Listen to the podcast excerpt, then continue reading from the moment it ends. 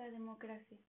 Hoy día damos por sentado que todos los ciudadanos tienen derecho a emitir sus opiniones, a participar en política, elegir a los gobernantes y ser elegidos. Pero, ¿de dónde vienen tales libertades? ¿Siempre han existido? ¿En todo momento y lugar los seres humanos se han considerado iguales?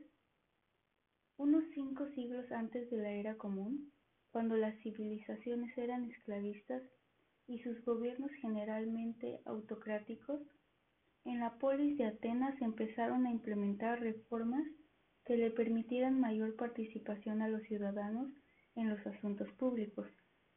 Fue el origen de la democracia. Entre los valores constitutivos de este sistema se encuentran la igualdad y la libertad, las cuales, no obstante, no siempre han sido interpretadas y aplicadas de la misma manera dando origen a distintos tipos de democracia. No obstante, más allá de que existan manipulaciones por parte de grupos de poder y de ideologías autoritarias, las democracias actuales conservan, al menos en apariencia, ciertos principios democráticos, como la elección de los gobernantes entre los ciudadanos y el derecho a opinar.